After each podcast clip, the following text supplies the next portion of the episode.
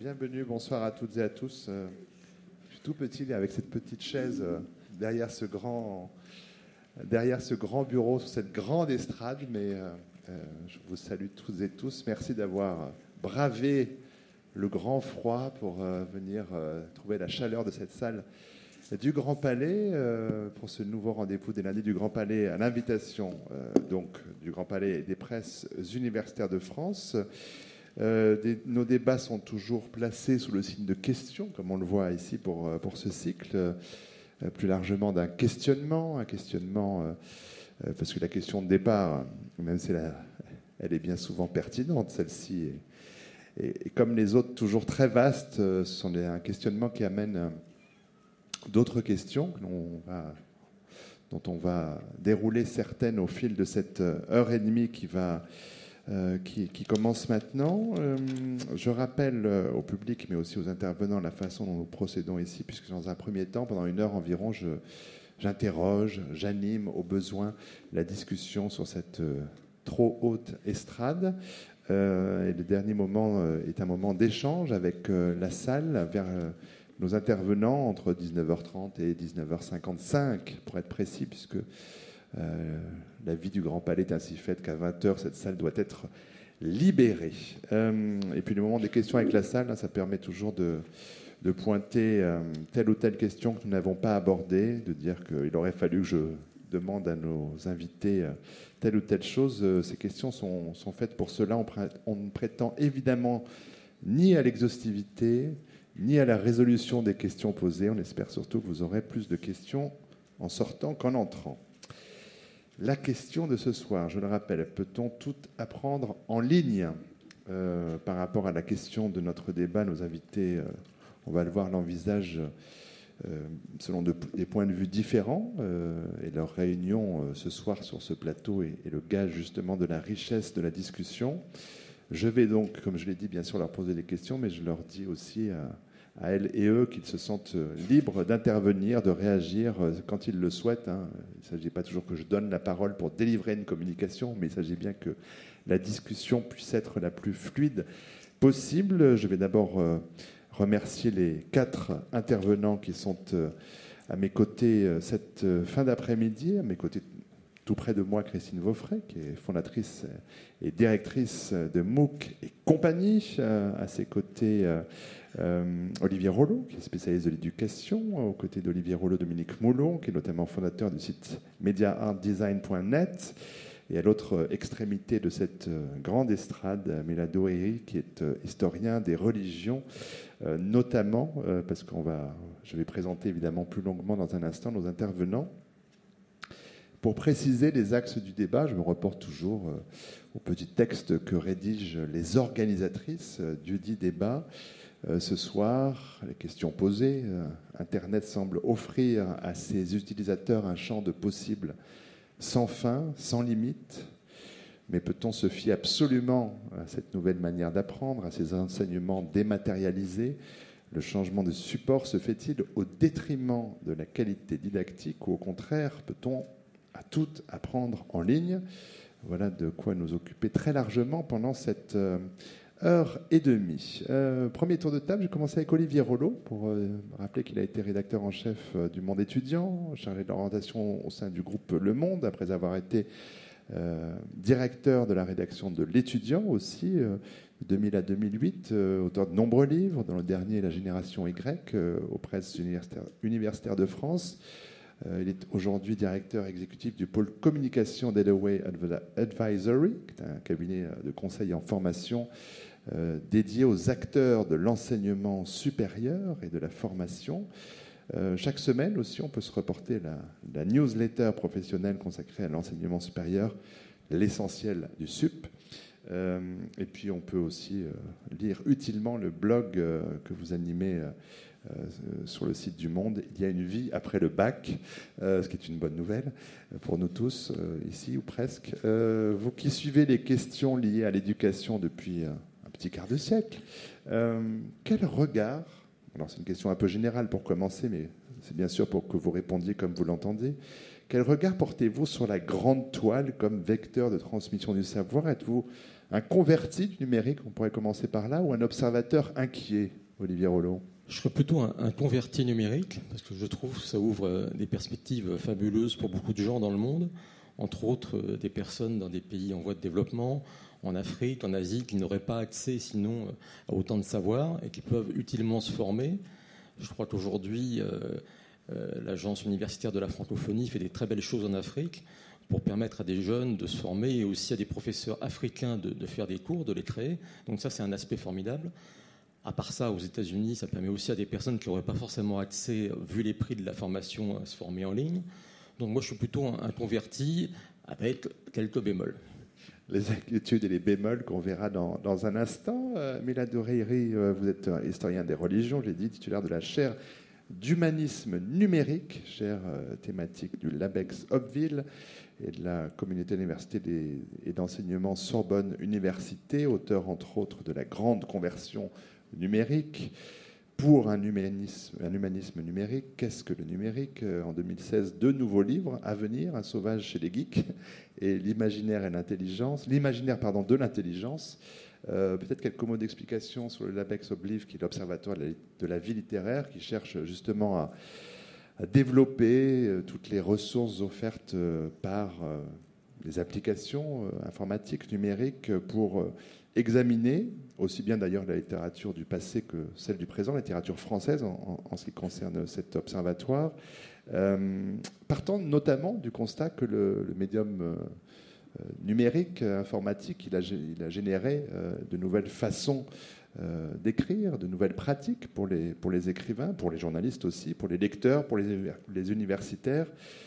ça change la vie littéraire. Il y a des auteurs, je pense à Jean-Philippe Toussaint, qui mettent en ligne comme ça un certain nombre d'états de manuscrits, ce qui est effectivement une chose tout à fait euh, nouvelle. L'ensemble des données collectées par les chercheurs de Lobville euh, fournira la matière d'un site internet euh, accessible à tout public.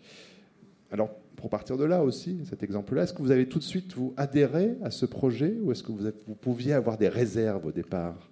Non, j'ai pas des réserves. J'ai un regard plutôt, je dirais, critique vis-à-vis de la manière dont on peut essayer de saisir la mutation de la vie littéraire actuellement en fonction de ce que la mutation numérique implique à la fois du côté euh, des écrivains et des auteurs, des éditeurs et à mon avis également d'une façon aussi importante des lecteurs. Je crois que c'est la valorisation littéraire qui a été modifiée en grande partie par la distribution, par l'accès et surtout par le déplacement des intermédiaires conventionnels vis-à-vis euh, la singularité de l'œuvre littéraire. Deuxième aspect qui est également important parce que cela représente, à, mon sens, quelque chose qui participe à la euh, transformation plus large de nos sociétés par le biais du numérique, c'est également la présence autre euh, que ce soit de l'auteur, de l'écrivain et du poète et de l'artiste en général. Et du coup, il y a matière à, réflexion.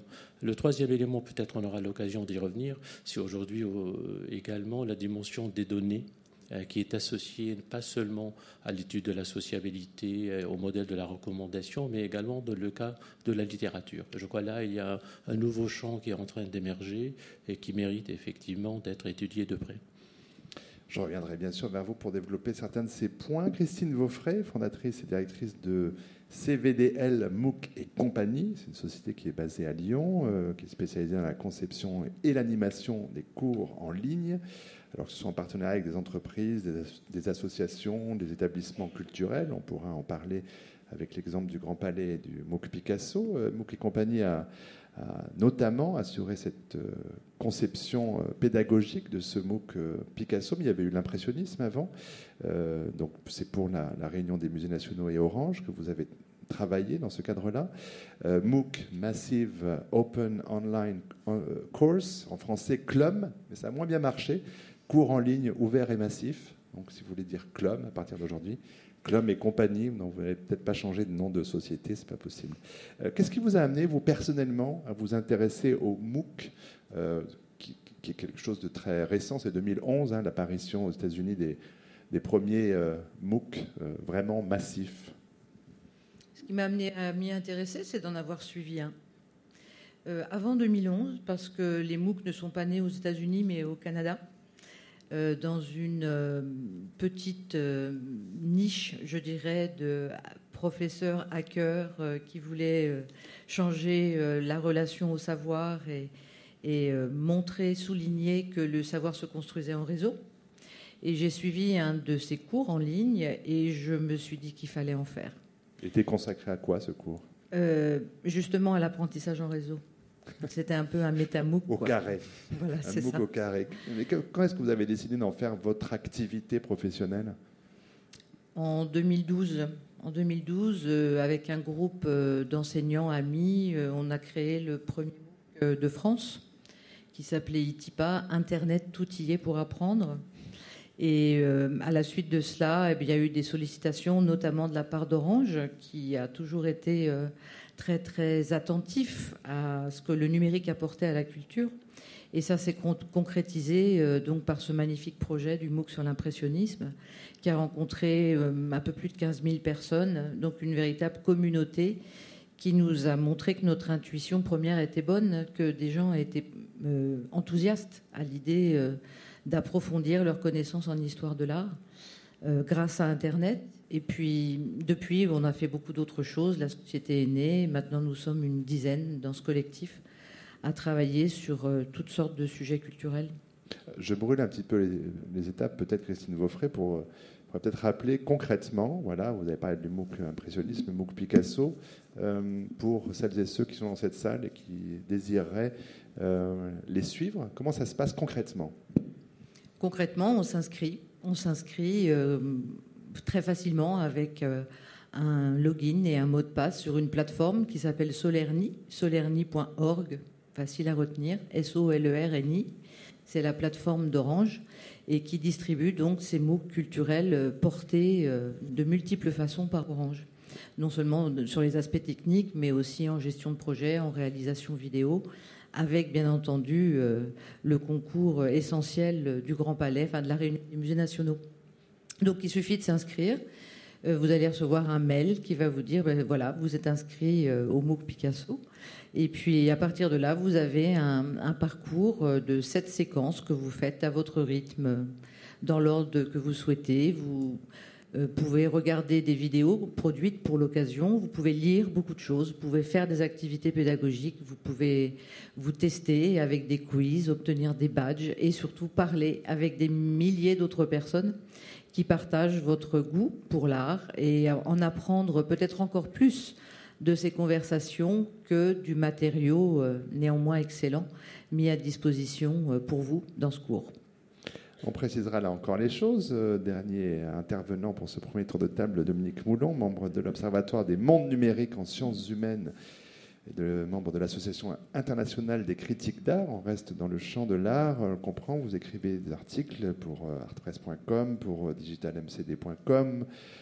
Vous êtes également le commissaire de la foire variation. Euh, vous enseignez les médias digitaux à l'école professionnelle supérieure d'art graphique de la ville de Paris, à l'école de communication visuelle à la Parsons. Euh, vous poursuivez vous-même des, recherches euh, au sein du laboratoire Art et Flux du CNRS à l'Université Paris Panthéon-Sorbonne. pour entrer de plein pied dans notre débat, aussi dire que vous êtes le fondateur du mediaartdesign.net du site mediaartdesign.net et initiateur du MOOC euh, Digital Media. Euh, Paris. Quelle euh, réflexion personnelle en tant qu'amateur, puis critique d'art, commissaire d'exposition, vous, a amené à ces créations en ligne? C'est lié au fait que aujourd'hui c'est difficile de n'être que critique d'un point de vue économique. C'est aussi assez difficile d'être que commissaire, et pour les mêmes raisons. Donc en fait, euh, dans le monde de la critique, dans le monde du, curatoring, pour utiliser un terme euh, contemporain aussi, euh, du commissariat d'exposition, il y a beaucoup de gens qui ont une, autre activité, souvent d'ailleurs qui leur prend beaucoup de temps. Et moi, mon activité depuis, depuis longtemps, c'est d'enseigner. Et je fais en effet des ponts entre euh, mon travail de critique, mon travail de commissaire, mon, travail d'enseignant dans les différentes structures que vous avez euh, nommées tout à l'heure. Et c'est intéressant parce que c'est bien de dire que les MOOC sont nés au, Canada. Ça reste l'Amérique du Nord, mais c'est vrai que avec la force de frappe des États-Unis, ça a pris une relative ampleur aux États-Unis. Euh, il y a plusieurs façons, je pense, d'envisager les MOOC. Il y a même des débats d'idées sur ce qui est, qui n'est pas, qui n'est plus tout à fait, ni qui n'est pas encore. On y verra peut-être plus tout à l'heure. Et en fait, moi, mon, domaine d'enseignement, euh, ayant fait euh, une école d'art, une université aussi, et continuant d'ailleurs, je, ne me lancerai, je ne me lancerai jamais. J'ai commencé à enseigner la création au moment où les ordinateurs arrivaient. Donc euh, je, fais partie de cette génération qui a découvert avec plaisir le, Macintosh 2, euh, et même avant d'ailleurs, et qui ont certainement participé euh, à, on peut dire, sentiment révolutionner les différents domaines de la création, puis l'Internet dans sa continuité. Bref, j'ai une, relative expérience au plus proche du numérique, du médium numérique, du réseau, euh, de manière collatérale à mon enseignement de la création. Ce qui était, je dirais, quasi obligatoire, sauf si j'avais été spécialisé sur euh, des pratiques euh, comme l'aquarelle, par exemple. Quoique. donc, je, je, me suis assez tôt intéressé à la question de l'ordinateur, du numérique, du réseau, tout en enseignement, tout en enseignant la création, mais lié à ces possibilités. Donc en fait, c'est assez naturellement que je me suis intéressé d'un peu plus près à ces questions. Et je dirais aussi que, avant même qu'il y ait des MOOC qui soient MOOC, il y avait déjà, euh, notamment dans la communauté numérique, notamment dans la communauté numérique et créative, euh, des pages pour apprendre. Des pages qu'on appelait déjà plus ou moins tutoriaux. Et ces tutoriaux, je pense que ça fait partie des origines du MOOC. Euh, il y a encore aujourd'hui des tutoriaux qui ne se revendiquent pas MOOC, des MOOC qui sont en entre-deux et on en reparlera. Et je me suis moi-même aussi, comme vous avez dit tout à l'heure, formé non pas à un MOOC mais à des tutos.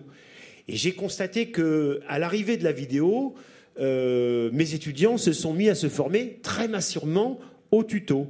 Et aujourd'hui, dès que le prof a fini de parler, le prof, d'ailleurs, je pense, avec Internet, qui doit apprendre à savoir qu'il ne sait que peu de choses par rapport à tout ça, qui est accessible à tous, ben, mes étudiants se mettent sur des tutos. Et grâce à mon directeur, Jérôme Pernou, de l'école professionnelle supérieure d'art graphique, qui dépend directement de la ville de Paris, lors d'une discussion dans un département de la ville de Paris, et Dieu sait s'il y en a beaucoup, mais un qui est lié à la recherche, ils se sont dit, tiens, c'est marrant, euh, MOOC, c'est intéressant, on n'en fait pas, et si on en faisait un? Et puis là, ils ont, euh, je, je, me suis retrouvé dans cette aventure, ne sachant pas bien ce que c'était qu'un MOOC. Et je pense d'ailleurs, ça m'a rappelé l'époque où on faisait des pages web sans bien savoir ce que c'était que des pages web, où on parlait d'interactivité à vouloir faire des colloques entiers sur qu'est-ce que l'interactivité. Aujourd'hui, finalement, c'est quelque chose qui est assez naturel pour nous, évidemment pour la génération des digital natives. Moi, j'ai des enfants euh, qui sont nés avec, quoi. Euh, donc en fait, c'est quelque chose qui est arrivé un peu naturellement. Et puis je me suis évidemment intéressé à la question en le faisant. Et comme je le dis toujours à mes étudiants, ben, c'est en étant acteur de ce que l'on de ce que l'on crée, de ce que l'on génère, ben, que finalement on est à la première place pour apprendre. Alors on a bien compris que ben, certains MOOC euh, euh, sont issus ou sont générés par des lieux d'enseignement traditionnels, d'autres pas du tout. Et donc, évidemment, ça pose de, grandes questions sur la légitimité, sur la pertinence, enfin, des questions dont on va débattre euh, ici. L'un de, vos derniers posts, euh, Christine Berfet, ou peut-être le dernier d'ailleurs, était intitulé Les MOOC, euh, instruments de domination sociale, point d'interrogation comme le système éducatif lui-même, point d'exclamation. comment sentez-vous l'évolution de la connaissance et de la reconnaissance des MOOC par rapport au système éducatif, on va dire, traditionnel avec des guillemets? Alors ça dépend de, évidemment euh, du point de vue que l'on adopte. Euh, il y a le point de vue du monde éducatif et puis il y a le point de vue de ceux qui souhaitent apprendre. Et puis il y a aussi le point de vue de ceux qui font de la formation sans être des enseignants mais plutôt des formateurs donc, ce sont des, espèces de petites galaxies qui, sont en interaction, qui se rencontrent très souvent et qui se trouvent parfois sur des objets communs. les MOOC ont été lancés, enfin leur popularité vient du monde enseignant, c'est très clair. autant aux États-Unis qu'en France avec la plateforme France Unité numérique, Université numérique, pardon. Je crois qu'il y a eu la crainte dans de nombreux pays de voir les États-Unis adopter une politique d'impérialisme éducatif euh, puisque certains ont fait des déclarations fracassantes en disant dans 20 ans, il restera 10 universités, ce seront 10 universités américaines. Bon, ça calme un peu, c'est vrai. Alors, euh, les universités françaises et le, ministère de l'Enseignement supérieur ont, monté une plateforme pour faire des MOOC et, on, et proposent donc un très grand nombre de MOOC universitaires qui sont Allô, oui, qui sont bâtis sur le modèle universitaire, c'est-à-dire avec une incarnation du savoir dans l'enseignant. Et c'est l'enseignant qui est filmé. Il ne viendrait à l'esprit de personne de mettre un acteur, par exemple, à la place de l'enseignant. Il y aurait là comme une tromperie hein, sur la marchandise. Les enseignants sont filmés, il y a des questions derrière pour vérifier la compréhension. De préférence, on essaie d'aller chercher des enseignants qui ont déjà un certain renom et puis voilà, donc on a de l'université à domicile, on va dire. Après, il y a des MOOC fort différents. Et euh, dans la formation professionnelle, il y a moins une incarnation du savoir à la personne. On est plus sur du process, sur des, des choses qui s'apprennent comme ça en étapes. On a beaucoup plus d'animation, de schémas, de choses comme ça. Et puis, qu'est-ce que veulent les gens? Comme le disait Dominique, les tutoriels existent depuis très longtemps. Et pour euh, euh, je dirais, euh, des séquences relativement courtes d'apprentissage, qu'il s'agisse d'apprentissage intellectuel ou d'apprentissage pratique, les tutoriels sont parfaits. Alors pourquoi aller faire des MOOC en plus? Mais on, a vu aussi que beaucoup de gens avaient, d'une certaine manière, la nostalgie de leur euh, parcours scolaire ou universitaire et étaient ravis de revenir vers les MOOC euh, qui leur sont offerts, hein, qui, leur permet de retrouver ce plaisir déjà connu d'apprendre.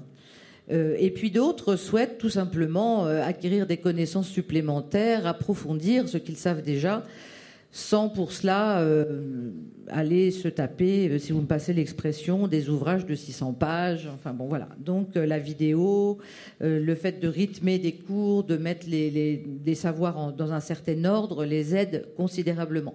Maintenant, il manque un public. C'est le public des jeunes. C'est clair, euh, on se creuse tous la tête pour savoir comment attirer les jeunes.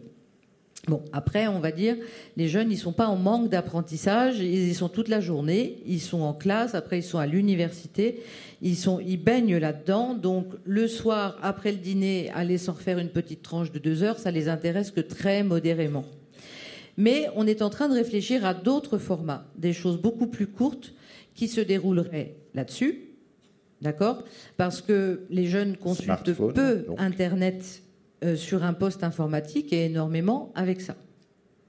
Et pour un certain nombre de savoirs pratiques, et notamment euh, tout ce qui touche, puisqu'on est dans un établissement culturel, au spectacle vivant, euh, nous sommes en train de réfléchir très très sérieusement, autant dire que c'est un projet prioritaire pour cette année, aux moyens de distribuer du cours en ligne, mais sur smartphone, avec énormément de vidéos, parce que je confirme, c'est le mode d'apprentissage favori et privilégié de très nombreux artistes. De très nombreux artistes, euh, artistes vivants. bon, le micro est un peu pas tout à fait au, point, lui, contrairement à vous. Euh, je ne veux pas forcer le trait, mais on pourrait entendre dans ce que vous venez de dire une certaine opposition entre image, forme et puis euh, ce qui est de la culture de l'écrit. Alors, euh, vous écrivez les uns et les autres, peut-être plus particulièrement Olivier Rollo et, Émile Adouéry. Alors, j'avais envie de demander à, Olivier Rollo peut-être une petite réaction par rapport à ce qui vient d'être dit sur la place que, peut prendre, que peuvent prendre les MOOC et ce type d'enseignement aujourd'hui. C'est intéressant de voir qu'effectivement les plus jeunes ont du mal. Sur euh, Fun, la plateforme euh, française, on est plutôt à 65-80% de personnes en activité qui ont 30, 35, euh, voire 65 ans, plutôt que des jeunes, alors qu'il y a des thématiques qui pourraient les intéresser. Et c'est un peu le problème du débat où aujourd'hui on se demande est-ce qu'on peut tout apprendre, mais surtout est-ce qu'on peut apprendre à tout le monde? Aujourd'hui, à distance, c'est pas évident. Quand on est jeune, qu'on a 17 ans, 19 ans, 21 ans, on a besoin d'avoir quelqu'un d'incarné, on a besoin d'avoir un enseignant en face de soi, et d'autant plus qu'on n'est pas un très bon étudiant. On va dire que des étudiants euh, les plus défavorisés, ceux qui ont peut-être un bac pro, un bac techno, sont ceux qui ont le plus de mal à apprendre en ligne, parce que ce sont ceux qui ont le plus besoin d'être soutenus. A contrario, à partir du moment où on va rentrer euh, dans des élèves qui sortent de prépa ou qui ont un apprentissage un peu plus facile, on voit qu'aujourd'hui, on arrive à, leur enseigner un certain nombre de tours à distance, mais jamais tout à distance. Il n'est pas question d'ailleurs aujourd'hui, nulle part, de faire à 100% à distance pour avoir un diplôme. Ça peut donner dans, sur 30 ECTS, enfin, des, unités de valeur, en avoir 2, 3, 4. Le reste, il faudra le faire euh, euh, en présentiel.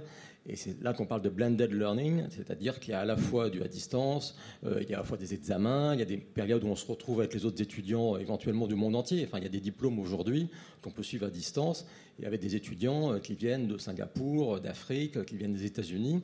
Le problème étant de trouver des heures on peut où on peut les faire travailler ensemble. évidemment, vous doutez, le décalage horaire oblige, c'est assez compliqué.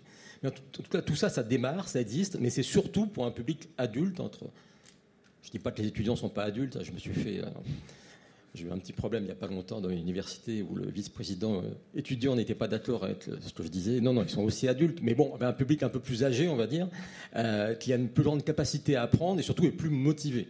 Donc voilà, c'est un peu ce, que, ce qui me paraît important de dire, c'est que tous les publics ne sont pas faits aujourd'hui pour, pour apprendre à distance et qu'effectivement, il faut leur trouver des nouvelles formes, sans doute sur smartphone, sur d'autres méthodes plus rapides, mais qu'en fait, ça commence à quand même relativement fonctionner dès, qu'on trouve ces nouvelles formes et qu'on ne les oblige pas forcément à suivre euh, des semaines et des semaines de cours en ligne, comme c'est le cas sur la plupart des MOOC.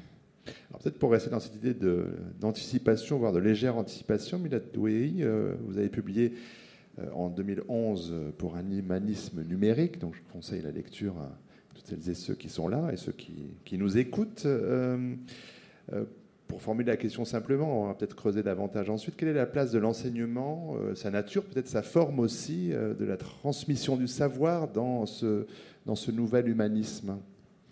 Oui, je crois que tout d'abord, l'humanisme a joué un rôle important dans la conception qu'on a de la pédagogie, de la transmission du savoir, de notre héritage.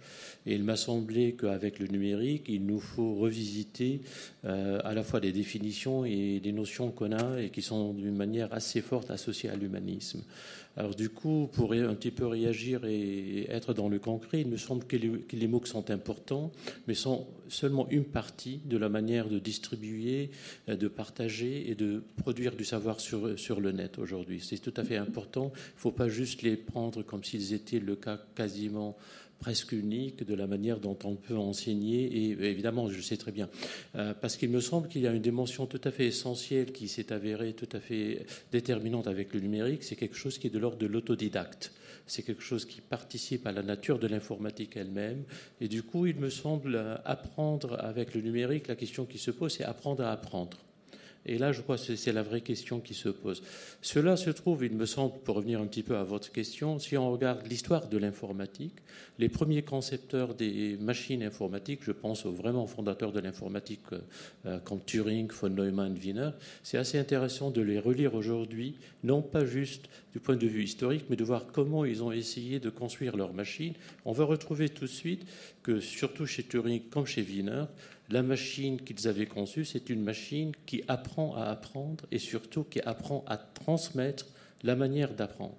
Je crois qu'on est en train d'arriver aujourd'hui, non pas du point de vue des machines, mais du point de vue du système qui s'est mis en place à la fois avec les usages comme avec les évolutions techniques des plateformes et des logiciels, à essayer de redéfinir, réimaginer autrement comment on apprend à apprendre. Je crois là, on est devant quelque chose qui est en train d'évoluer de façon assez intéressante. Du coup, on va avoir la diversité culturelle, la diversité linguistique, le statut de certaines plateformes qui sont très très importantes comme Wikipédia, Internet Archive et d'autres archives qui, qui jouent un rôle assez puissant.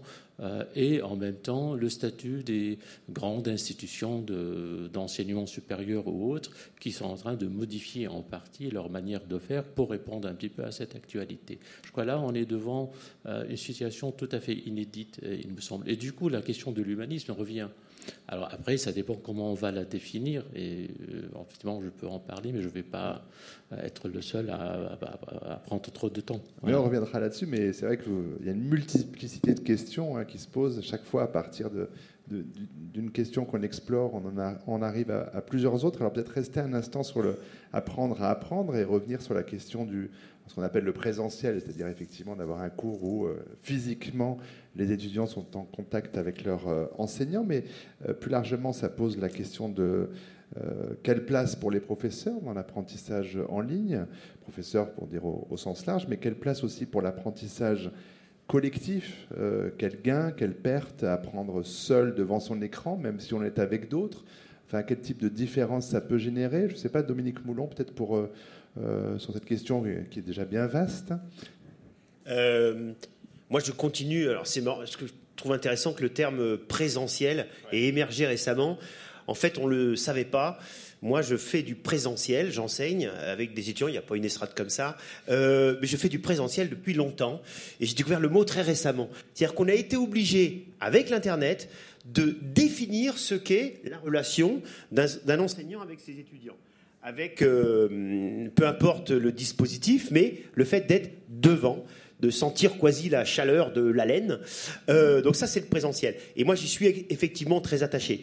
Alors le fait que euh, depuis euh, un an de coordonner ce, ce MOOC Digital Media.Paris pour la ville de Paris, l'EPSA, et de le faire sous la forme d'entretien d'ailleurs. J'y prends évidemment aussi goût, et c'est vrai que j'aime les deux. Mais je dirais que, indépendant du fait d'apprendre avec des MOOC, avec des vidéos, je pense qu'il y a un certain nombre de, savoirs, de savoir-faire euh, où il y a déjà en effet beaucoup de choses, et je pense notamment à la question des tutoriaux, notamment dans le domaine numérique. Euh, dans le domaine de l'apprentissage des applications, par exemple.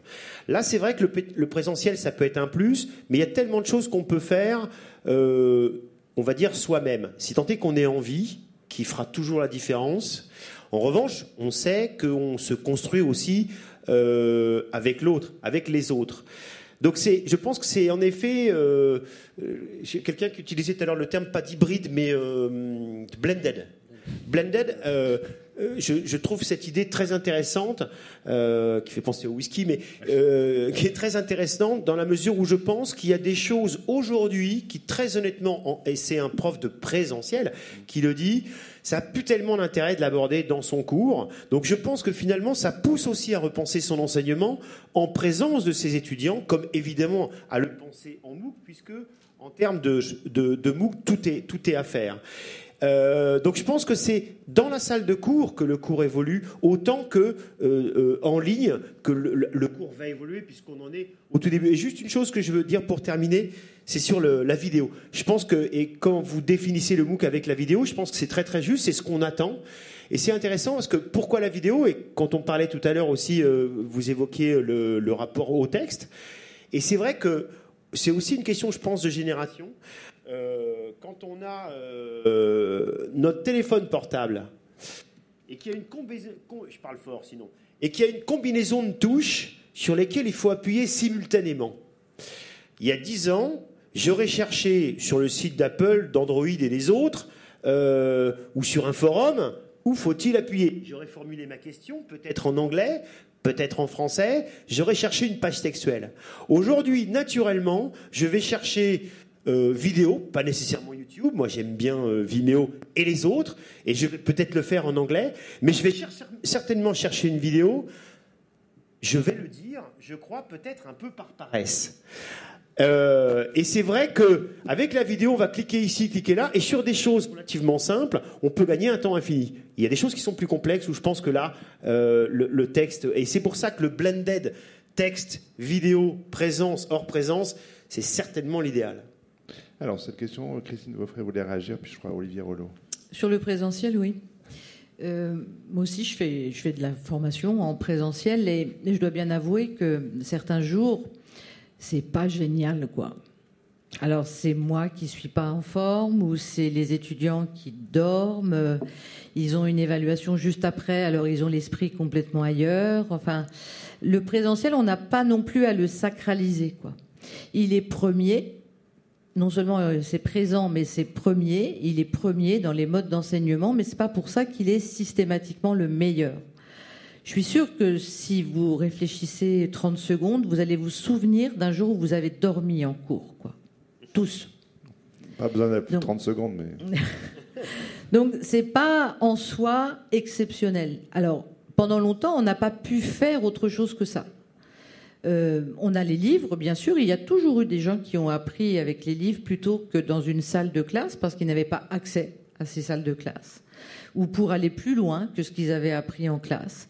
Aujourd'hui, on a une multiplicité de médias. On fait du transmédia.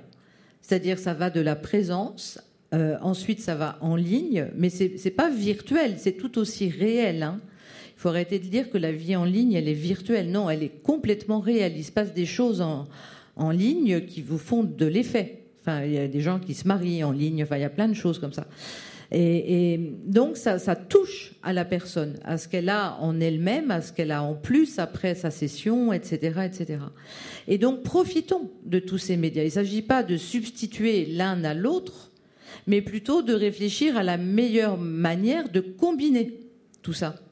Et effectivement, la vidéo actuellement euh, a une grande importance dans les cours en ligne en général.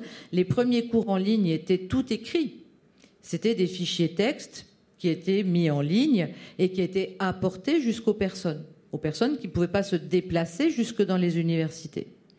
Il y a des diplômes entiers qui se passent en ligne pour des gens qui sont distincts. On évoquait le Canada, Canada, grand territoire, euh, des, populations très dispersées. Il y a des gens qui ont fait leurs études entièrement en ligne parce qu'ils étaient trop loin des universités. Ils ont appris des choses très très bien.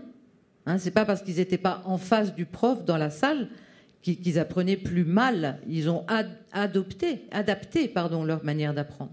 Mais aujourd'hui, on a euh, la possibilité d'utiliser différents médias, y, compris celui de la présence. Donc après, à chacun de faire son dosage. Et même si on est totalement en ligne, on n'est pas obligé d'être uniquement sur de la vidéo. Le texte garde une importance fondamentale. On l'a vu avec les étudiants, les participants au MOOC ou à des étudiants dans des cursus plus classiques, quand il s'agit réellement d'apprendre, hein, de faire un effort, de retenir, de comprendre, ils vont euh, imprimer le texte et travailler dessus comme on a tous travaillé sur les textes avec un surligneur en prenant des notes, etc. Parce que la vidéo vous met dans une posture de passivité. Hein, vous êtes spectateur. Et donc là, on regarde la télé si on avait retenu tout ce qu'on a vu à la télé, vous imaginez, enfin, on serait extrêmement savant, quoi. Et donc, c'est le retour de cette notion d'effort et d'implication personnelle que permet le texte, parce que le texte, on peut s'en emparer, écrire dessus, le faire sien. Olivier Roland. Oui, je voulais revenir sur le présentiel. Euh, nous serions dans un amphi d'université aujourd'hui, vous auriez tous un ordinateur devant vous. Mm. Quasiment tous. Et vous prendriez tous des notes sur l'ordinateur. Vous ne regarderiez pas vous, vous écouteriez le cours tout en vous posant d'autres questions en allant sur Facebook et surtout en vérifiant parfois que le prof vous dit pas des trucs anciens, euh, dépassés, quitte à lui dire bah non, ça c'est pas vrai. Donc déjà le présidentiel a, vraiment beaucoup évolué avec euh, cette euh, liaison en permanente dont les étudiants. Ensuite, ce qui est vraiment intéressant aujourd'hui, c'est de pouvoir préparer ces cours avant d'arriver dans ce qu'on appelle des classes inversées, où le présentiel sert non pas à écouter un prof qui vous raconte euh, des choses que vous pouvez apprendre par ailleurs sur Internet, mais à discuter avec lui de ce que vous avez déjà appris. Enfin, ça, c'est une méthode aux États-Unis depuis toujours, hein, c'est pas révolutionnaire. Mais en France, c'est pas encore tellement le cas partout. On y travaille beaucoup, de façon à que vraiment l'heure de cours soit vraiment une heure de plus-value, où on n'apprend pas des choses relativement euh, sans intérêt, mais au contraire, on essaye d'approfondir des points euh, centraux et des points qu'on n'a pas forcément compris. De la même façon, maintenant, dans les amphis, il y a aussi des interrogations avec des boîtiers numériques ou des smartphones. Et le prof peut s'arrêter au bout d'un quart d'heure et dire Tiens, vous là-bas, euh, enfin, vous là-bas, tout l'amphi, est-ce que vous avez bien compris ce que je voulais dire Ce qui permet au prof de tout de suite se remettre en cause, de savoir s'il a bien expliqué. le présentiel a vraiment beaucoup, beaucoup évolué. Et de la même façon, des, cours de médecine qui sont filmés, où il n'y a pas assez de place dans les amphis pour tous les étudiants, ben, après, ils re-regardent ces cours chez eux, parfois en accéléré parce qu'il y a des choses qui les ont moins il y a toute une nouvelle façon de travailler avec le numérique, avec la vidéo, qui fait qu'on est vraiment de plus en plus dans effectivement une façon d'apprendre euh, de façon multiforme et avec des gens qui apprennent pas du tout tous de la même façon en plus. je pense que vraiment ça s'ouvre et que ça ouvre des perspectives passionnantes, mais qu'il faut quand même un bon enseignant, un bon prof, et qui lui-même peut se passer de tout moyen numérique s'il est très bon. Alors je vais revenir sur un autre point euh, soulevé par euh, Milado en, lui donnant dans un instant la parole, peut-être revenir vers Dominique Moulon, parce que notre précédent débat portait sur l'art numérique. On évoquait la question de la, conservation des œuvres d'art numérique, mais pas seulement la difficulté de cette conservation, mais aussi la pertinence. Euh, de la conservation de certaines œuvres, ce qui renvoie plus largement à la question de l'archivage, de l'indexation, euh, concernant alors euh, évidemment tout le savoir, mais concernant l'art, l'histoire de l'art, cette question de, l'accès à l'information, et c'est là aussi une nouveauté radicale de l'ère numérique, des tableaux numérisés en très haute définition par Google aux consultations en ligne de livres des bibliothèques du monde entier. Alors la question est la même pour, pour toujours, c'est celle de la pertinence d'une recherche et de ses résultats, comment chercher, où chercher, comment imaginer un fléchage euh, intelligent euh, sur la grande toile, qui ne soit pas guidé seulement par des logiques commerciales. Euh, il y a ça aussi dans l'enseignement, apprendre à apprendre, mais c'est aussi comment faire une recherche. Ben, je, je, pense que l'enseignement, ça a toujours été apprendre à apprendre. Mais je crois que c'est encore plus apprendre à apprendre aujourd'hui vous fait, en effet. Vous changez de micro parce que comme nous sommes enregistrés pour être indexés ah, et archivés on, peut, le mettre pour les siècles des siècles sur la grande toile, il faut en profiter. donc, oui, euh, je, pense qu'on a toujours enseigné euh, plus qu'un savoir, comment apprendre à apprendre. Mais je pense que c'est d'autant plus vrai aujourd'hui du fait qu'enseigner, on a une, en effet, on a une masse d'informations. Et que dans cette masse d'informations, on peut se perdre. Maintenant, euh, moi j'ai fait des recherches il y a déjà quelques temps à la Bibliothèque nationale, où j'avoue que je me suis aussi un peu perdu, où j'ai parfois attendu ces petits papiers colorés euh, qui revenaient au bout d'un temps infini, avec un mauvais livre, enfin disons celui que je n'attendais pas, la sérendipité j'adore, mais j'ai passé beaucoup de temps à refaire des fiches. Donc, je dirais qu'on peut se perdre en ligne, mais comme on s'est peut-être tous autour de cette table perdus euh, dans les bibliothèques. Donc, euh, bah, dans les bibliothèques, il fallait, il euh, y, a ou il y avait, enfin que ce soit en ligne ou, papier, une manière de chercher un livre, comme il y a aussi une manière de chercher une information aujourd'hui. Mais en effet, on est passé d'un temps où posséder le savoir, j'entends au travers de l'objet euh, livre notamment, ou œuvre d'ailleurs. Euh, on va dire livre, c'est quelque chose qui est important. Moi, je me rappelle enfant avoir rêvé d'avoir chez moi l'encyclopédia universalis qui coûtait cher, que j'ai pas eu à Noël, et aujourd'hui je l'ai potentiellement avec Wikipédia. Même si c'est pas tout à fait pareil, et on, peut-être on y viendra. Et c'est vrai que moi j'ai tendance à faire confiance. J'ai tendance à pratiquer le recoupement. Euh, et c'est vrai que aujourd'hui plus que jamais, accompagner dans la recherche, c'est quelque chose qui est essentiel, dans la mesure où ce n'est pas forcément la réponse qui a le plus de, visibilité qui est forcément la plus intéressante. Donc ça, je pense que c'est vraiment très très très important. Et s'il y a une chose qu'il me semble-t-il, par rapport à la question où on tourne autour, est-ce qu'on peut tout apprendre? Presque. Euh, mais apprendre à apprendre, je ne suis pas sûr. C'est peut-être une chose qui, en effet, en présentiel, c'est plus facile. Et juste pour terminer sur le médium, parce que c'est important l'arrivée de la vidéo, ça a changé beaucoup de choses.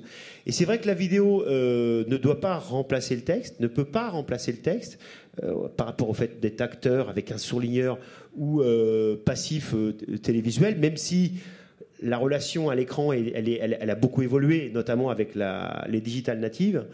Euh, c'est vrai que la vidéo permet aussi d'incarner.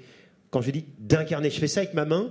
Le, prof qui n'est pas un acteur, c'est important de le dire, le fera aussi, aura dans sa voix quelque chose. Et c'est pour ça que je pense que la vidéo, c'est un atout qui est énorme, euh, blended, évidemment, avec, avec le texte qu'on ne peut pas perdre. Pour revenir à la question de, l'information, Milad dans le, livre que j'évoquais tout à l'heure euh, pour un humanisme numérique, vous, euh, vous expliquez bien comment le, numérique englobe en lui-même tout ce qui lui est extérieur, euh, ce qui implique que dans l'humanisme numérique, il n'y a pas de place pour quelque chose d'extérieur, c'est-à-dire que l'information qui n'est pas en ligne, parce que tout d'un coup, il y a un corpus qui est mis de côté, qui n'a pas été euh, numérisé, qui, euh, elle n'existe pas d'une certaine façon. Alors, comment est-ce qu'on peut avoir aussi la, distance, l'esprit critique euh, dans, ce, dans cet humanisme numérique? Je crois qu'il y a plusieurs questions qui se, qui se posent vis-à-vis à la fois de la recherche et la massification et l'échelle des informations aujourd'hui.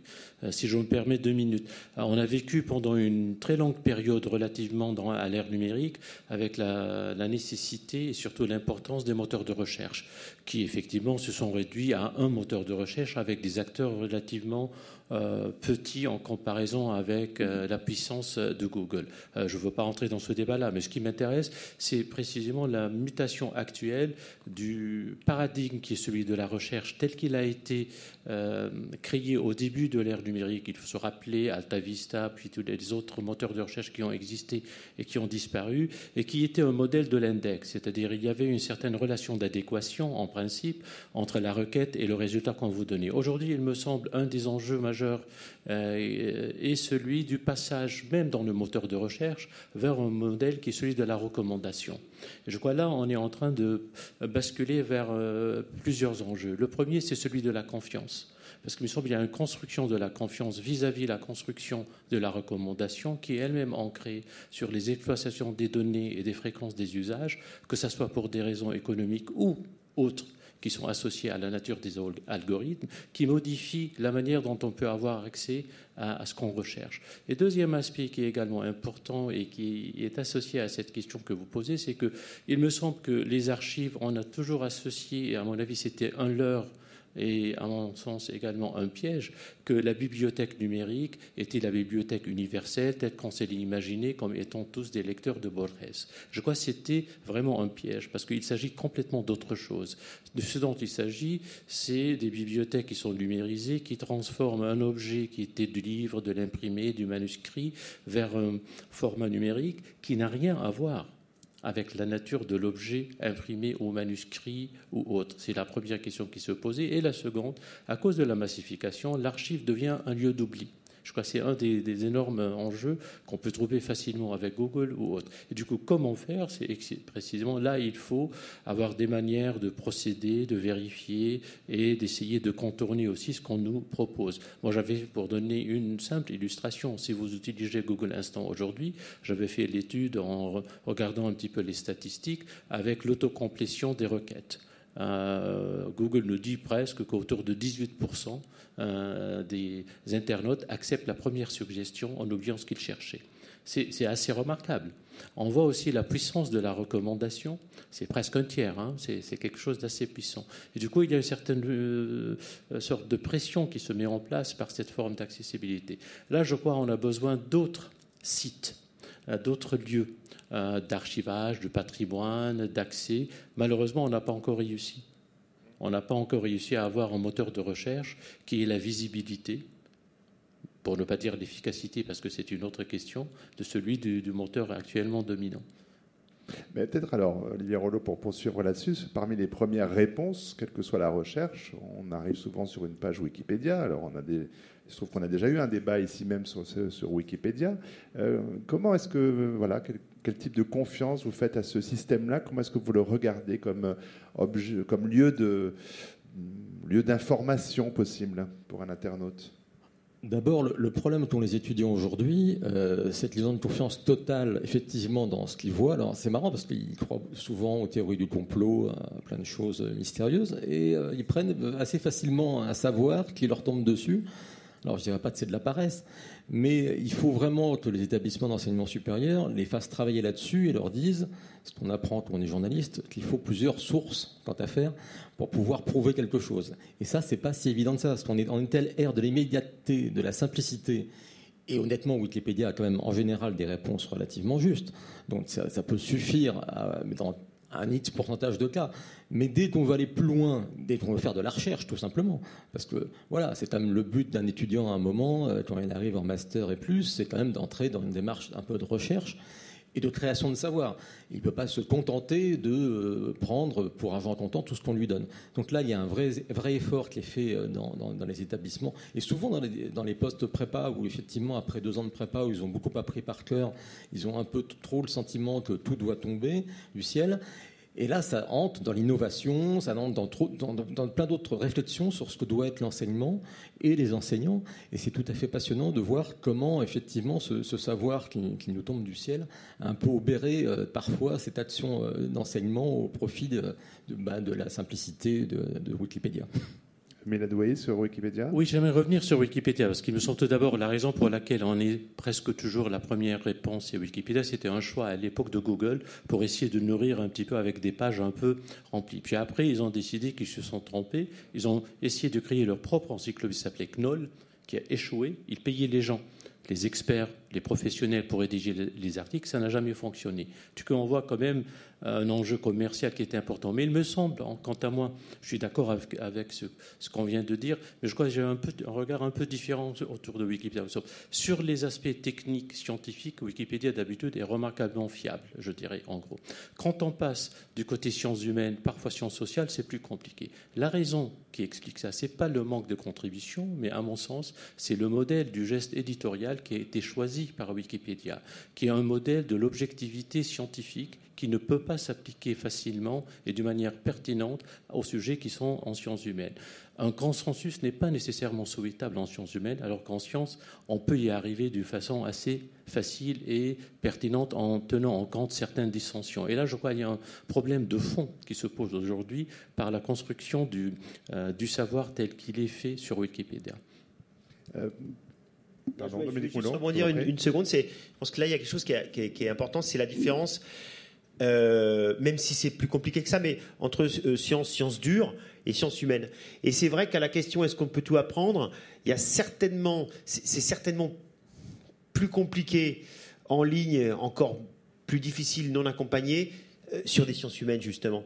Alors que dans les sciences dures, jusqu'à un certain niveau, hein, de manière incrémentale, en suivant, etc., c'est peut-être plus adapté justement au fait d'avoir un parcours. À un moment donné, euh, l'échange euh, l'échange peut être, peut être attendu. Quoi. J'entends en sciences humaines. Non, Christine Beaufray, vous n'êtes pas d'accord? Euh, Je suis d'accord sur la valeur de l'échange, mais l'échange, on, on, le, on, le, réalise en ligne aussi. Oui, oui, enfin, il y a maintenant des, des réseaux énormes d'apprenants, de gens qui sont enfin, intéressés par les mêmes choses et qui dialoguent entre eux. Et on trouve des réseaux où se mélangent des amateurs, euh, débutants, avertis, des professionnels. Euh, j'en connais un, euh, je pense à un là sur la botanique, c'est quelque chose d'absolument phénoménal. Ils sont en train de monter des bases de données absolument énormes, énormes, et, et chacun contribue à la hauteur de ce qu'il sait faire. Hein. Mais je pense que la notion fondamentale, c'est vraiment celle d'être acteur de ces apprentissages. Il ne s'agit pas d'apprendre les choses comme si elles venaient toutes cuites là de on ne sait où, hein, on ne sait où, mais, plutôt de les construire, de construire ses propres savoirs. Euh, avant de venir juste sur cette question, euh, euh, je vois que le temps file. Un, petit pas de côté, on parlait de Wikipédia, mais concernant les MOOC, comment est-ce qu'on distingue les MOOC sérieux des MOOC fantaisistes? Quand un label garanti un comité d'éthique des MOOC, ça fait des drôles de, phrases, mais de sonorités. Euh, label rouge des MOOC, origine garantie, contrôlée, je ne sais quoi. Aujourd'hui, c'est un peu. Olivier Rollo avait envie de répondre à votre place. Non, mais il y, a des plateformes euh, qui garantissent quand même une valeur des MOOC. France Université Numérique, Fun pour la France. Pour Serra Edits pour les États-Unis, on sait qu'on a des bons MOOC. Solerni aussi pour la France. Il y a quand même une validation de la qualité par les plateformes de MOOC. Alors là. Vous n'êtes pas d'accord Non, absolument pas. Mais absolument pas. Mais vraiment radicalement pas. C'est-à-dire euh, euh, les, les, choix euh, d'intégrer tel ou tel cours ne sont absolument pas basés sur la qualité intrinsèque des cours, mais sur la légitimité de celui qui les produit. Et vous avez sur une même plateforme des, choses qui sont aux antipodes, qualitativement parlant. Vous avez des cours merveilleux sur Fun et vous avez des choses, mais personne voudrait. si, vous présentiez ça euh, euh, en présentiel, mais vous vous, faites virer de l'enseignement supérieur sur le champ, quoi. Et sur Coursera, c'est exactement la même chose. C'est pas un défaut français ou je ne sais quoi. C'est la plateforme pose des critères pour entrer.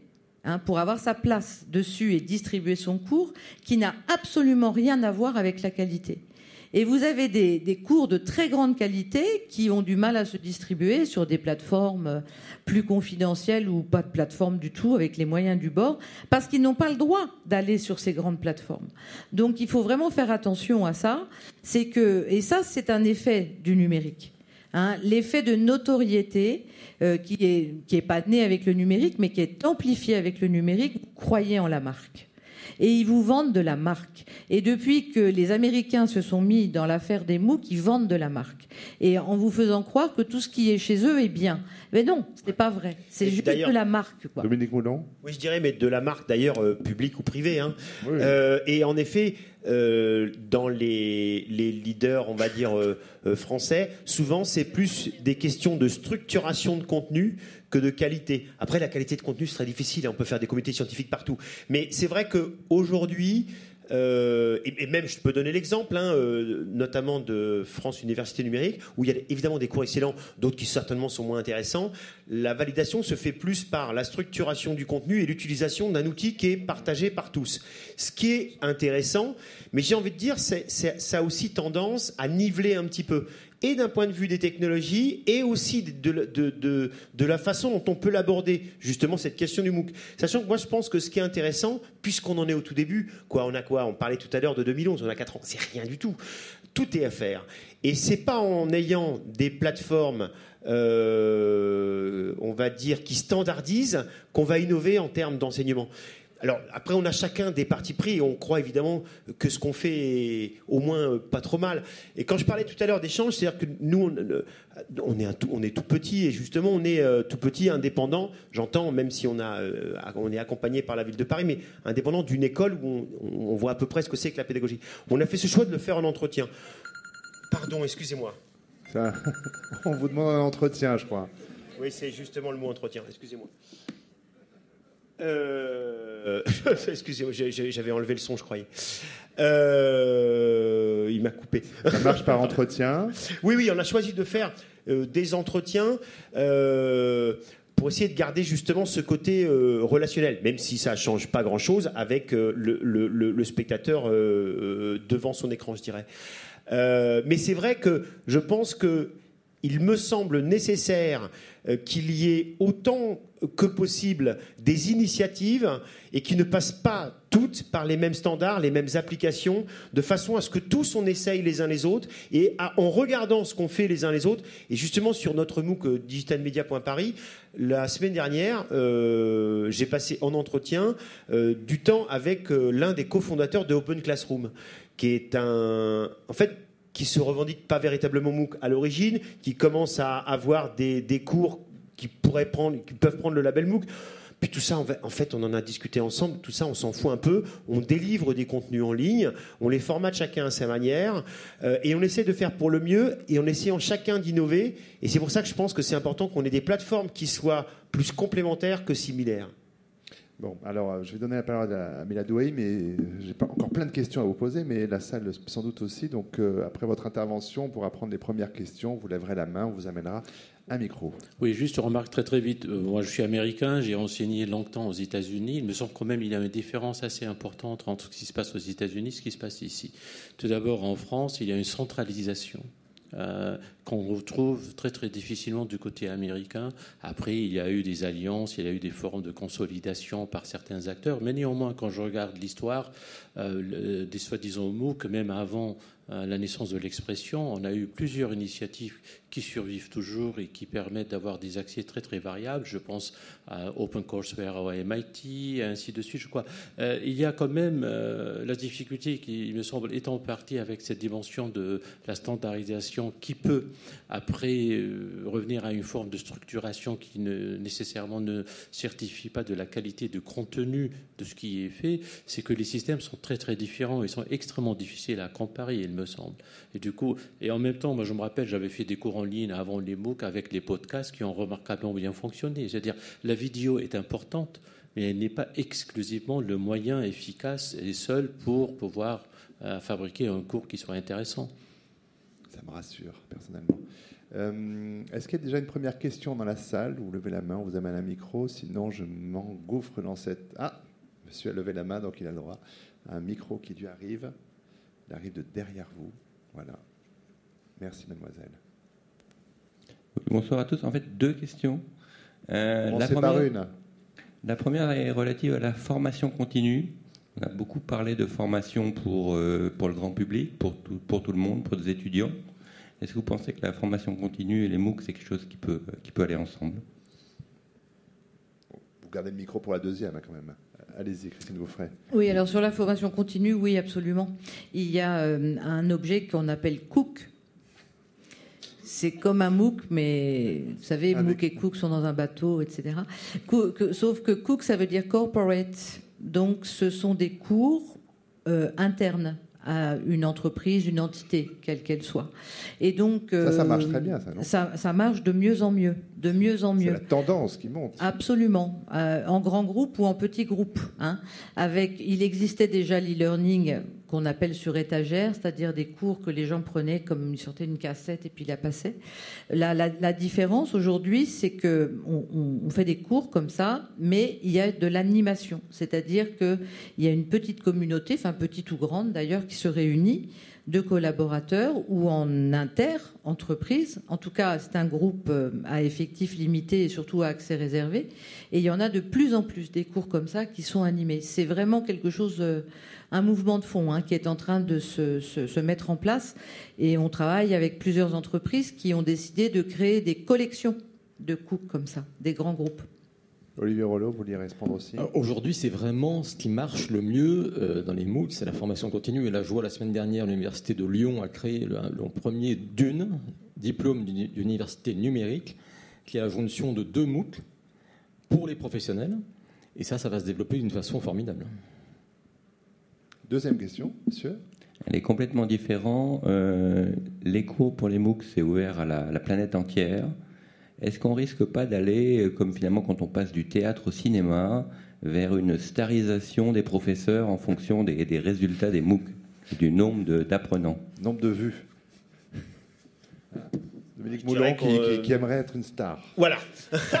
Non, je pensais justement à un célèbre euh, professeur du MIT qui s'appelle Neil Gershenfield et qui a été l'un des premiers à se mettre sur sa question du, Fab Lab, du laboratoire de fabrication, euh, sur ses questions de prototypage 3D, etc. Euh, Gershenfield, il y a longtemps qu'il a mis son, PowerPoint en ligne sur le site de MIT. et il n'a pas attendu les, les, MOOC pour être une star. Donc je dirais, il y a dans beaucoup d'universités déjà des gens qui bénéficient euh, d'une relative aura. Euh, le MOOC peut en effet l'amplifier, mais je, dirais que c'est déjà un petit peu le cas. Et le fait d'être peut-être dans une université plutôt qu'une autre peut aussi souvent d'ailleurs, euh, enfin souvent y participe quoi. Je dirais que ça, ça, existe déjà un peu. Oui, pour pousser la question de Monsieur, j'imagine, c'est aussi la, plastique, l'aisance face à une caméra pourrait peut-être aussi. ah, Christine Vaufré acquiesce. Je vous laisse répondre. Oui, j'acquiesce euh, pas sur la plastique, mais, mais sur le fait qu'il euh, il n'est absolument pas euh, intuitif, je dirais, de parler face à une caméra plutôt que face à un groupe d'étudiants. Et que beaucoup d'enseignants nous ont fait cette remarque-là. certains enseignants ou conférenciers ne souhaitent pas être filmés parce qu'ils disent Mais moi, je n'ai pas cette compétence-là. Je ne sais pas parler à la caméra. Et quand on leur dit, ben, monsieur, vous avez euh, six minutes au maximum pour parler de la chute de Rome, ils vous regardent avec un air totalement ébahi. En disant, c'est trop. et puis, si on leur propose un coaching média, ils se rendent compte qu'il est possible de distribuer une information de grande qualité en un temps court, à condition de mettre des ressources complémentaires à côté. Et pour eux, c'est vraiment une découverte parce que ça s'apprend Ça s'apprend. Et c'est pour ça que moi, j'ai absolument rien contre le fait de, de, proposer un acteur plutôt qu'un enseignant face à la caméra. Si on joue, on joue le jeu du média jusqu'au bout, il n'empêche que les contenus, eux, ils ont été euh, élaborés par des experts absolument incontestables. Je dirais peut-être même encore plus incontestables que quand ils parlent directement à, l'écran. Hein. mais n'oublions pas que nous sommes dans une forme, dans une forme d'exposition médiatique. Et donc là, il faut apprendre, il faut apprendre ça, rebat les cartes aussi. Il y a des profs stars dans les amphis euh, qui se révèlent assez lamentables en vidéo. Je me souviens quand l'école polytechnique a commencé à faire ses MOOC, ils avaient leur prof star. Donc le premier MOOC, c'est lui qui l'a fait. Alors sauf que ce prof star adorait faire des lapsus. Alors en vidéo, faire des lapsus, ça marche pas très fort. Qu'il lui fallait un public. Donc il fallait éventuellement demander à quatre ou cinq étudiants de rigoler de ses vannes. Bon, donc ça marchait pas du tout. Donc ça a été un enfer à monter. Dominique Moulon. D'abord, je pense que tous ceux qui enseignent, euh, on n'a pas naturellement euh, un, attachement à la caméra, c'est pas facile. Mais c'est vrai que au bout de quelques années, souvent, on est un petit peu, on est un petit peu à l'aise en public, quoi. Après, sur la question de l'acteur, je pense que encore une fois, ça dépend, ça peut dépendre des domaines. D'abord, je pense que ça multiplierait le coût euh, du MOOC, hein, euh, clairement.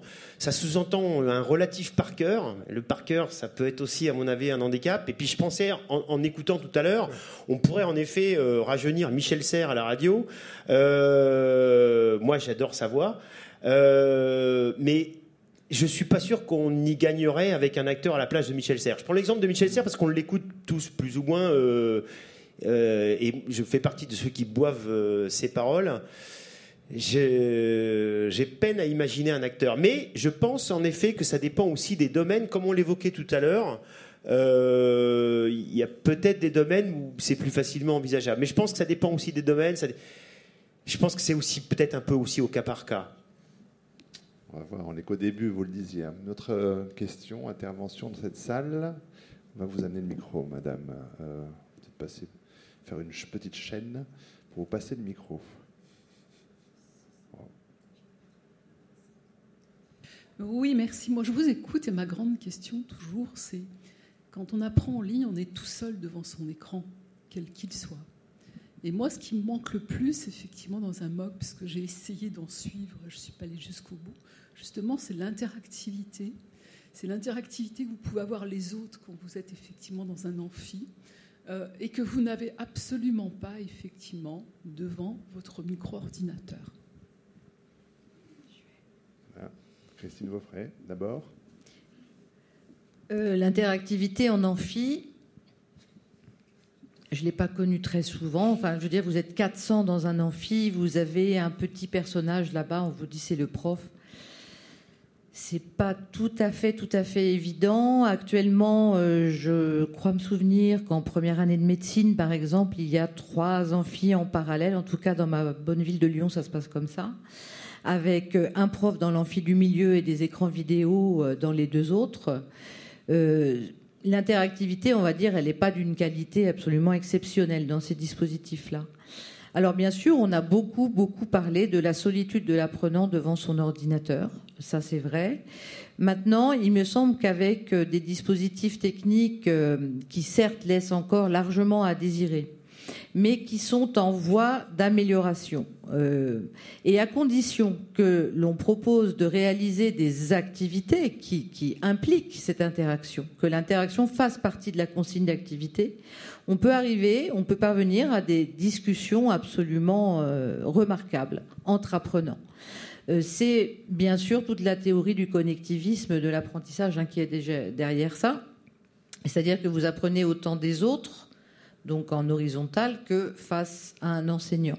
Et euh, certains ont des expériences d'interaction en ligne comme ça qui sont absolument uniques, qui dépassent très très largement ce qu'ils pourraient avoir en cours en présence. Maintenant, n'oublions pas, et là je vous rejoins complètement, que notamment dans le cadre des études de formation initiale, les étudiants viennent à l'université non seulement pour entendre l'enseignant, mais parce que c'est un lieu de socialisation extrêmement puissant. extrêmement fort, que ça les construit euh, dans de multiples dimensions et pas seulement sur la dimension intellectuelle. Donc il n'est pas question de remplacer ces lieux de socialisation et d'expérience de vie, quoi. Hein, mais d'offrir une expérience supplémentaire qui n'est pas nécessairement solitaire aux personnes qui le souhaitent après les études ou en complément ou parce qu'ils n'ont pas accès aux études. En fait, ça, dépend aussi des, des, MOOC, ça dépend aussi des moyens, euh, ça dépend des plateformes, des technologies mises en place, des interfaces euh, et des volontés, et encore une fois des moyens. Euh, sur des MOOC qui sont, on va dire, qui ont déjà une certaine expérience, qui ont des moyens, etc., avec peut-être même pas nécessairement dans le gratuit d'ailleurs. On peut avoir des, échanges de type euh, entre pairs, de type euh, mentor, euh, qui peuvent aller jusqu'à les échanges Skype, etc., avec une part plus personnalisée. Mais ça, je pense que c'est difficile à imaginer sur des, des MOOC qui ne sont pas déjà hyper structurés, avec des moyens qui ne sont pas euh, ceux de tout le monde. Quoi. En tout cas, ce que je veux dire, c'est que dans l'absolu, ça, je dirais que ça n'interdit pas euh, d'avoir jusqu'à cette relation quasi euh, de, en one-to-one.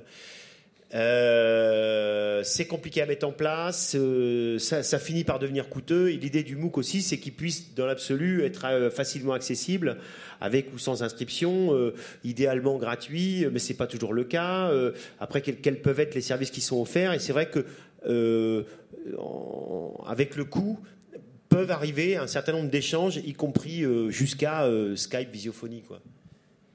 Autre question, autre demande dans cette salle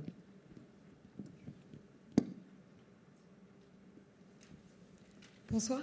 comme vous le disiez, le MOOC, c'était c'est né euh, d'une volonté de promouvoir un apprentissage euh, assez facile. Et pourtant, comme le disait Madame qui vient de poser une question, euh, il y a un décrochage dans les MOOC et il y a énormément d'apprenants au début. Et c'est un phénomène d'entonnoir, de moins en moins, et même très peu de personnes qui vont jusqu'à la fin. Est-ce que c'est une fatalité du MOOC ou c'est quelque chose qui est à, repenser ou quelque chose qui doit se construire Alors, je, me permets, j'espère que ce n'est pas une fatalité. Euh, il est vrai que euh, en présentiel, dans ma salle de cours, euh, j'ai remarqué que sur des formations, il y avait une différence énorme d'assiduité et dans la durée entre des formations qui étaient diplômantes et des formations qui ne l'étaient pas. Alors c'est vrai que la question de pourquoi je le fais, on sait qu'il y a des gens qui, ne cesseront jamais d'apprendre mais c'est pas tout le monde. Euh, lorsqu'on n'est pas, euh, on, se sent moins suivi, moins suivi, voire moins épié. Bah, c'est vrai qu'on peut baisser les bras. Euh, la motivation, si elle n'est pas suffisamment importante au début, c'est pas sûr qu'on aille au bout. Alors c'est vrai que comment fait-on, on va dire, de manière générale en termes d'enseignement à l'international bah, souvent, pour aller au bout, c'est il y a quelque chose au bout. Alors, la validation, c'est quelque chose qui est en train de se mettre en place. Euh, il y a des, je pense qu'il commence à y avoir des MOOC qui s'associent avec des écoles, des universités quand ils sont pas nés de l'école ou de l'université, avec des différents types de validation. Et c'est vrai que ça peut certainement participer à encourager les gens à aller jusqu'au bout. Euh, mais ça, je dirais, c'est certainement lié aussi au, pourquoi je le fais. Est-ce que je le fais pour apprendre? Est-ce que je le fais pour, pour qu'on me donne ce papier? Christine Beaufray Oui, et non seulement ça, mais, je crois qu'il y a beaucoup de gens qui viennent s'inscrire au MOOC parce, à un MOOC parce que c'est facile. Euh, il y a beaucoup de gens qui s'inscrivent à 5, 6, 7 MOOC à la fois.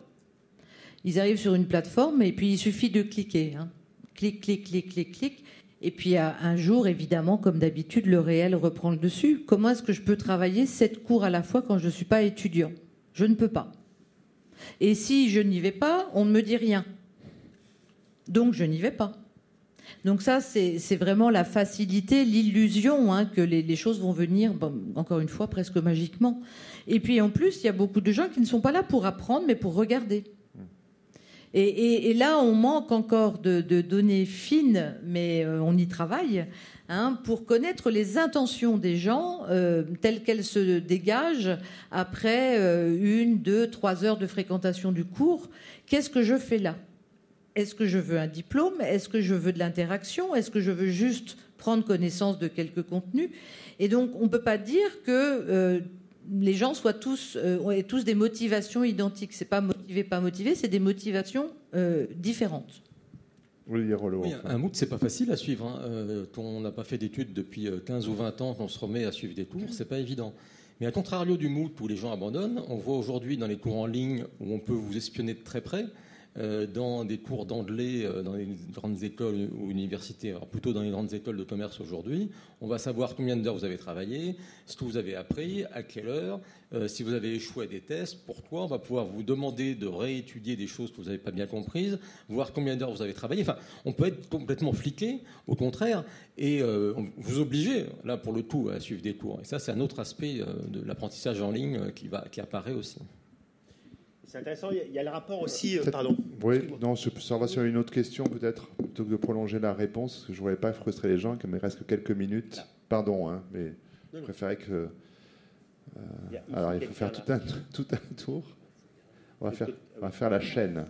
Voilà, pour le jeune homme. euh, Voilà. Merci beaucoup pour cette entraide présentielle. Monsieur. Bonsoir. Euh, J'avais une question donc, par rapport à Fun. Donc sur euh, Fun, il y a des MOOC qui abordent euh, vraiment des thèmes très divers et variés. Et il y a deux ou trois mois de ça, j'ai vu un MOOC de l'Alliance française de Paris.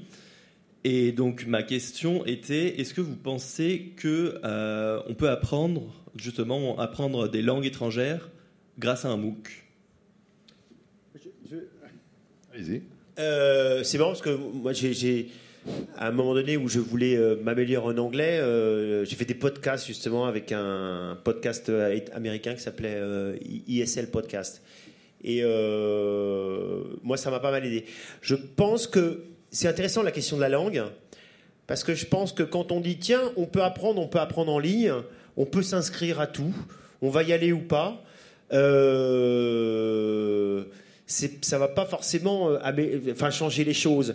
Euh, vouloir apprendre une langue, je pense que c'est, c'est, pas facile et c'est quelque chose qu'on ne peut faire que dans la durée. Et, c'est vrai que on est parfois, justement, euh, avec le nouvel an, on, va, perdre 3 kilos et apprendre une langue. Et je, parle de moi, mais et, j'ai envie de dire, c'est comme vous disiez tout à l'heure, c'est pas facile. Euh, apprendre une langue, c'est c'est pas deux mois, c'est pas six mois, c'est c'est un an, deux ans, euh, c'est de la régularité.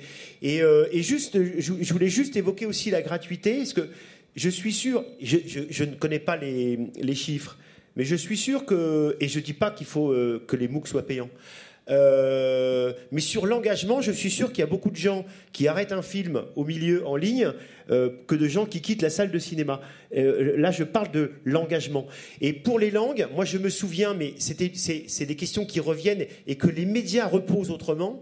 Je me rappelle de, de- de méthodes qui coûtaient extrêmement cher euh, il y a 10 ans, il y a 20 ans avec CD, avec euh, cassette, et d'autres qui coûtaient presque rien. Et il y a beaucoup de gens qui, euh, se disant je paye plus, je m'engage plus, mais ça changeait strictement rien. Au bout de trois semaines, c'était fini aussi. Donc la vraie différence, c'est comme je dis souvent à mes étudiants, ou un entraîneur pourrait le dire à, ses joueurs, la différence, c'est toi qui la tiens. La différence, elle est en toi. MOOC, c'est aujourd'hui, dans la tendance, c'est assez pratique et, il s'y passe beaucoup de choses. Et je pense qu'on peut évidemment apprendre une langue euh, sur un MOOC. Ça change- la, la- la vraie différence se fera par la, la- la volonté. Peut-être euh, je, je me glisse un tout petit peu, même si on est presque à la fin, sur la question de la langue. Mais là, vous avez dit tout à l'heure, vous étiez américain. Euh, mais du Nord, enfin du Nord du Nord, on va dire ça comme ça. Euh, la question de la langue euh, sur l'apprentissage en ligne est importante, puisqu'évidemment l'anglais, ça n'aura échappé à personne, domine. Donc si on veut tout apprendre sur Internet, il faut d'abord apprendre l'anglais Ou est-ce que quelle est la place de la francophonie dans Bon, cet la espace francophonie, elle est très présente, mais je crois la question de la présence, soit la, la soi-disant évidemment euh, puissance de l'anglais, ce qu'on appelle globish plutôt que l'anglais, parce que c'est un anglais qui est fabriqué en fonction de certains accès, de certaines compétences, on va dire. Mais moi, je crois qu'il y a une, raison beaucoup plus profonde, à mon sens, pour l'importance de l'anglais sur le réseau. C'est que quand on regarde l'histoire de l'informatique, l'histoire de l'évolution à la fois du côté technique, des langages de programmation, ils ont tous été modés sur l'anglais. Et du coup, pour euh, à la fois travailler dans l'informatique, il faut parler une certaine version de l'anglais. Je crois que la, la, raison vient de là, plutôt d'une certaine euh, dimension impérialiste qui peut exister, mais qui, à mon avis, est moins importante que cette dimension de déterminisme technique qui existe depuis l'origine de l'informatique. Je crois là, il y a quelque chose qui est très très important. Par contre, je crois là, on a un autre problème pour revenir sur Wikipédia et essayer de répondre à, à votre question. Si on regarde aujourd'hui Wikipédia, les choix qui ont été faits lorsque Wikipédia a été fondé pour la diversité des langues, ils ont été des choix techniques c'est-à-dire on a pris des noms de domaines, en gros, pour essayer de représenter ou bien des cultures, des civilisations ou des langues. Pour le français et la francophonie, on a FR, il n'y a pas d'anglais, il y a EN. Alors les au Royaume-Uni sont très fâchés parce qu'ils n'ont pas leur propre site. Et on peut imaginer. Du coup, je crois, on retrouve quelque chose qui est de l'ordre technique, qui se traduit avec le succès et l'importance et la massification euh, euh, des choix politiques et culturels. Je crois qu'on est en train de vivre ça. En même temps, je dirais, pour essayer de retourner un petit peu l'équation, il me semble que pendant très très longtemps, l'anglais a été dominant. Mais heureusement, aujourd'hui, grâce à la géolocalisation, il y a un retour du local que cela soit linguistique, culturel ou géographique.